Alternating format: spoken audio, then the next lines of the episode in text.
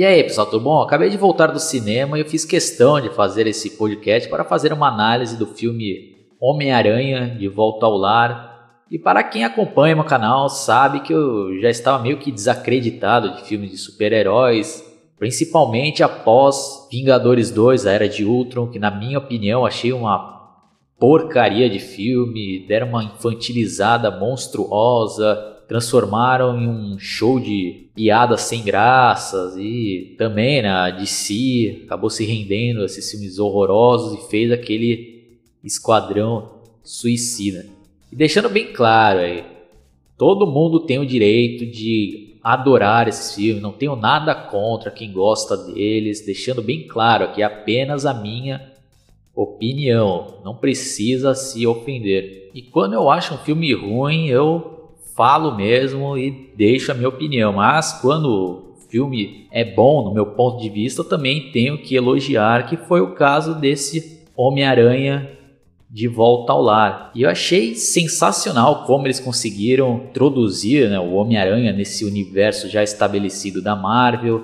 E outra coisa também que eu tenho que dar os méritos e dar os parabéns é que não inventaram de contar novamente a origem do Homem-Aranha, no qual não aguento mais, né? Já tivemos já filmes de origem, como aquele do Sam Raimi, aquela trilogia que eu gosto bastante. Também tivemos depois o reboot feito pela Sony, que contou uma outra origem. E ainda bem que a Marvel não se propôs a fazer a mesma coisa, né? Já introduziram lá o personagem, porque todo mundo já sabe quem é o Homem-Aranha. Todo mundo já sabe que ele foi picado e ganhou esses superpoderes e também teve, né, aquele drama na vida dele, que ele perdeu o tio.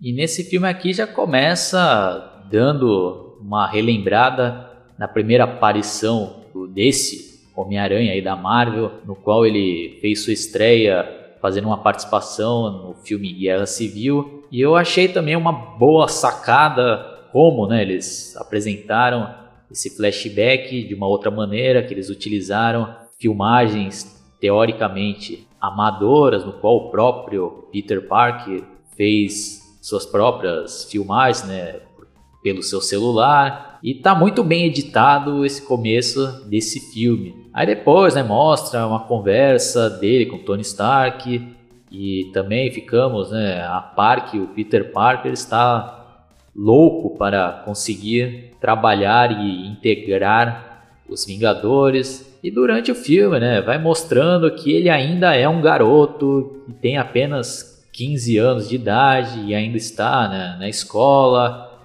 Mostra o início de carreira do Homem-Aranha, se é que podemos dizer assim, no qual ele ainda comete ainda muitas atrapalhadas e erros. Né? Ele vai prender uma pessoa achando que ela estava assaltando, mas na verdade não estava assaltando. Que é uma abordagem interessante que não tivemos nos outros filmes. Também somos apresentados a um novo personagem que é interpretado pelo grande Michael Keaton, que faz o papel de um cara que é responsável por uma empresa que estava meio que limpando a cidade após aquelas guerras contra os alienígenas, né? com os Vingadores tiveram todas aquelas batalhas, mas acabaram fazendo uma destruição imensa e eu acho que a Marvel se tocou, né, daquelas burradas que eles estavam fazendo em alguns filmes, no qual os Vingadores tinham aquelas batalhas, né, contra seus inimigos e quebrava cidades inteiras, derrubava tudo e, e parecia que nada estava acontecendo, né? Os caras ainda davam risada, né, fazia piadinha enquanto isso e parece que depois eles começaram, né, a tentar consertar aquelas atrocidades, né? Já tentaram né, introduzir isso daí no Guerra Civil, né, fazendo uma crítica, né, tanto que até criaram né, aquele conselho lá de segurança, mas esse daí é uma outra história e deixo para uma outra oportunidade eu falar sobre o Guerra Civil. E aqui né, a empresa que é liderada pelo personagem do Michael Keaton e eles acabaram encontrando vários pertences de alienígenas, né, uma tecnologia muito avançada e justamente por isso Tony Stark e sua trupe assumem esse serviço e praticamente dão um pé na bunda no Michael Keaton e os seus funcionários. E ele fica revoltado, porque ele tinha investido quase todo o dinheiro para comprar equipamentos novos para esse serviço e deram satisfação nenhuma para ele. Mas ninguém contava que eles já tinham pego né, algumas dessas armas, acabaram fazendo uma tecnologia reversa, né? conseguiram né, descobrir lá como funcionava e criaram armamento, né? criaram outros equipamentos que estava bem à frente né, dos nossos equipamentos militares aqui do planeta Terra. E ao decorrer do filme nós descobrimos que o objetivo deles a princípio era vender essas armas, tanto que alguns bandidos, né, com posse desse novo arsenal, fizeram um assalto e o Homem-Aranha vai tentar impedi-los. E é uma cena muito bem feita, na minha opinião. Os assaltantes lá estão usando até máscaras dos Vingadores. Um está usando máscara do Homem de Fé, outra do Thor e assim por diante. E a princípio o Homem-Aranha pensa que está lidando com mais alguns assaltantes comuns, mas ele não contava que eles estavam com um arsenal absurdo e com uma tecnologia de outro mundo. E por causa disso acaba complicando o trabalho do Homem-Aranha, né? Porque ele toma um cacete lá com os armamentos, né? Porque o armamento lá tem tipo de um poder lá, meio que, faz o Homem-Aranha lá ficar levitando, joga ele no chão lá e se ferra o Homem-Aranha. E ao contrário daqueles filmes como Vingadores 2, aqui os roteiristas tiveram uma preocupação em mostrar que esses embates aí podem causar consequências desastrosas. Tanto que um desses bandidos aí vai utilizar esse armamento e destrói lá, incendeia um bar perto lá né, do banco e quase mata muita gente. A sorte é que o bar lá estava meio que já fechando e só estava o dono e o Homem-Aranha consegue salvá-lo a tempo. E aí temos né, uma ideia de que né, ser o Homem-Aranha não é algo super legal, super divertido, super, né, negócio aventureirão, como esses filmes bobalhões, como aquele Vingadores 2. Eu tô sempre citando Vingadores 2 porque esse daí é o exemplo do que não se deve ser feito, né? Outros pontos aqui, né, que eu gostei bastante desse filme foram como eles adaptaram também, né, alguns personagens, como a Tia May, né, eles... achei legal essa nova versão dela, porque muitos, né, tem aquela imagem que ela tia meia velhinha, né? E aqui não, eles colocaram uma tia que poderia ter quase a mesma idade da mãe do Peter Parker. Eu achei bacana. Até porque né, me lembrou um amigo meu que foi criado pela tia dele e a tia dele também era jovem assim, né? Tinha quase que a idade da mãe dele. E é uma outra versão, né? Uma outra versão. Isso que eu também achei bacana. E eu gostei também que eles apresentar alguns personagens novos. Não sei se existem eles nos quadrinhos, me corrijam aí caso eu esteja errado.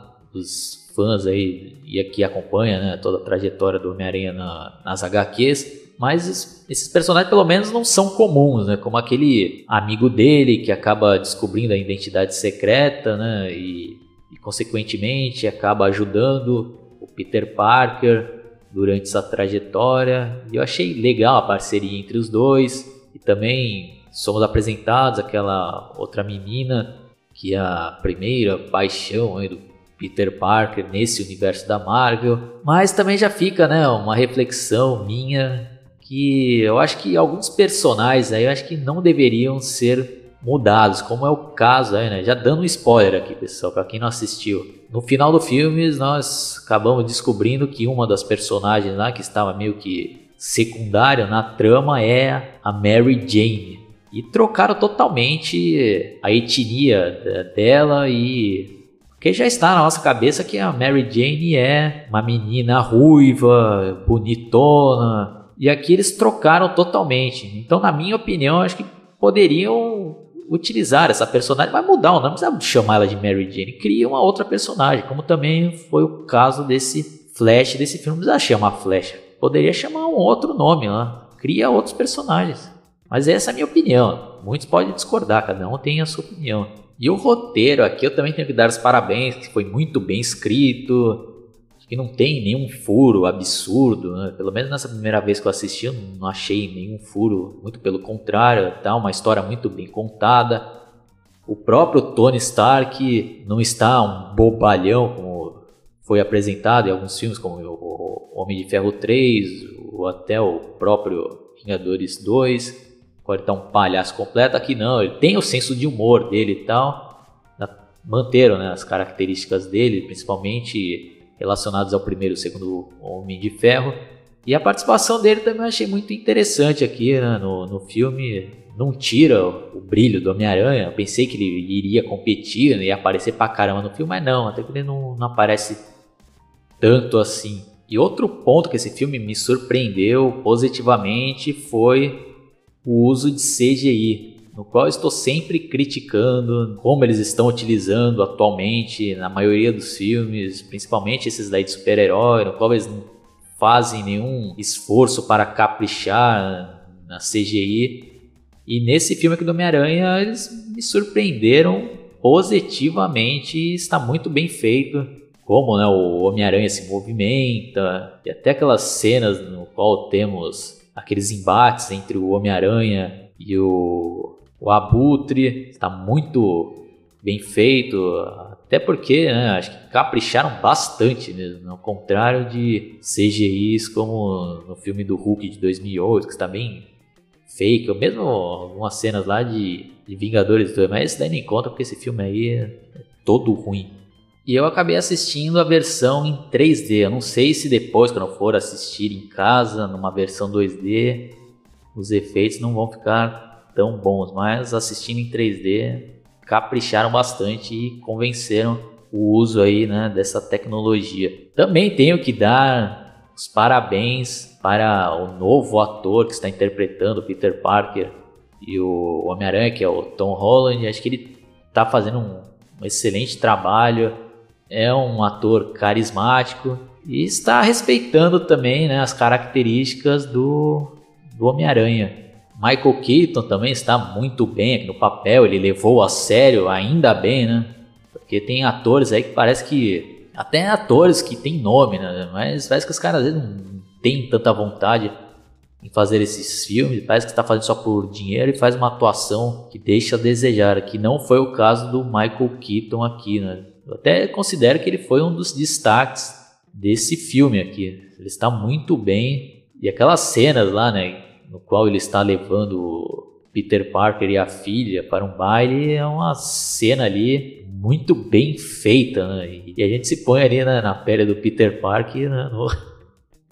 acaba sentindo medo ali, porque o, o Abutre lá, que é o Michael Keaton, tô chamando Michael Keaton aqui porque é mais fácil, eu não lembro qual é o nome dele, sem ser Abutre, eu não sei se ele tem um nome é, com a identidade dele civil. Então, eu tô chamando de Michael Keaton. E o Michael Keaton faz uma atuação intimidadora nessa cena, né? Porque se eu tivesse ali na pele do Peter Parker, eu também ficaria meio com, com medo. Né? Eu não vou ficar aqui também contando né, a história inteira do filme, mas pelo que eu lembro aqui, eu não fiz roteiro nenhum para fazer essa análise, mas pelo que eu lembro é basicamente isso. Daí. Gostei bastante do filme, e eu dou uma nota 9. Uma nota 9. Depois do, do Capitão América 2, que eu achei um grande filme, esse daqui acho que tá quase no mesmo nível daquele lá. Lógico que é uma outra abordagem, uma outra pegada. É um filme mais alegre, mas mesmo assim dosaram bastante, né? Não é um filme que eles ficam tentando forçar piadas a todo momento, né? Tem seus momentos de humor, mas humor sutil, e pelo que eles se propuseram a fazer, eu acho que eles aqui eles acertaram. Fica, né, minha recomendação deste filme. E vamos ver aí, né, o que que eles vão fazer com o personagem nos Vingadores 3, que é Guerra Infinita, se eu não me engano. E vamos ver, né? Vamos aguardar. Então vou ficando por aqui. Quem curtiu, dá um like. Se você discorda aí de alguma das minhas opiniões e quiser debater civilizadamente, será sempre bem-vindo. Na medida do possível, estarei respondendo. Mas se vier já querendo falar, ah, você não sabe nada, você não sei o que lá, já vai ser ignorado e bloqueado do canal, porque eu não tenho mais paciência para responder pessoas que não têm educação e não sabem expor suas ideias e defender né, o seu ponto de vista. Então já fica aqui mais essa dica. Entre também na minha página no Facebook chamada Analisando Filmes, lá você vai poder trocar ideia com outras pessoas que curtem cinema e outros assuntos relacionados à cultura pop. Abraço e até a próxima. Fui!